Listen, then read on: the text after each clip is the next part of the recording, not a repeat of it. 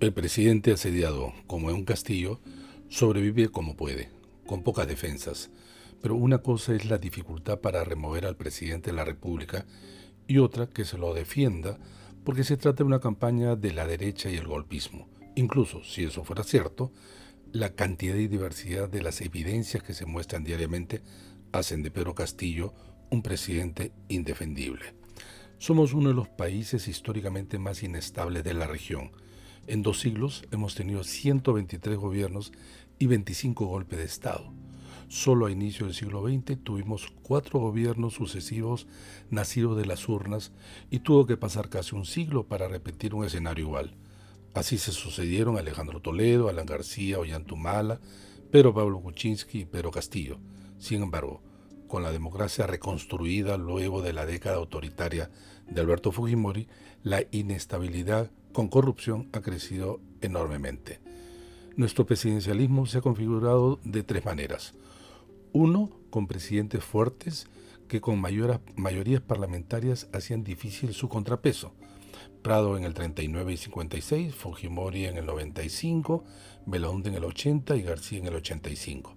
El Ejecutivo no era controlado ni asediado por el Parlamento ni el sistema de justicia porque no podían o no querían. Las mayorías absolutas en el Parlamento hacían imposible cualquier control pese a que la corrupción, el descrédito y el mal gobierno se extendían. Los mandatos se cumplían, nadie planteaba la renuncia o vacancia, pese a la erosión de las instituciones, pero en todos los casos los presidentes terminaron desaprobados, incluso fugando del país como Fujimori. Un segundo tipo es el compuesto por presidentes débiles con mayorías opositoras, como son los casos de Bustamante en 1945, Belaúnde en 1963, Fujimori en 1990 y PPK en el 2016. En este grupo de gobiernos, tanto el Poder Legislativo como el sistema de justicia controlan y someten al Ejecutivo, teniendo como sus efectos la baja o nula gobernabilidad o el fin adelantado del periodo presidencial, sea por golpe de Estado, como en 48, 68 y 92, renuncia en el caso de, de Pedro Pablo Kuczynski en el 2018, o la vacancia en el caso de Vizcarra en el 2019. De esta manera, la baja gobernabilidad y la corrupción se mostraban con mayor facilidad.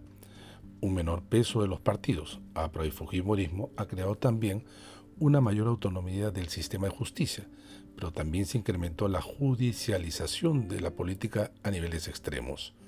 Un tercer grupo de gobiernos, los menos, es en el que el Ejecutivo no tiene mayorías parlamentarias ni tampoco la oposición, como los casos de Toledo en el 2001, Alan García en el 2006 y Ollantumal en el 2011. Los gobiernos tienen bancadas significativas y con capacidad de acuerdos parciales con otras. Es el periodo de mayor estabilidad ayudado por el mayor crecimiento económico que se recuerda. El sistema de justicia no es visible en las relaciones entre los poderes. Los mandatos se terminan, la renuncia y vacancia no son banderas opositoras, aun cuando todos los presidentes terminan desaprobados y los casos de corrupción no son ajenos.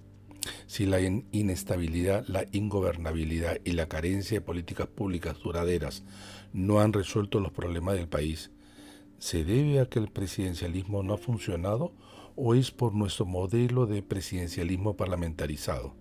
Si esto último es cierto, habría que modificarlo, pero ¿se puede modificar con los partidos informales y altamente personalizados que tenemos? ¿Se puede lograr con las élites políticas que creen que la democracia es el sistema de normas solo cuando les conviene? ¿Hay que esperar entonces que todo cambie para hacer los cambios? Si eso es así, entonces lo único permanente será nuestra inestabilidad.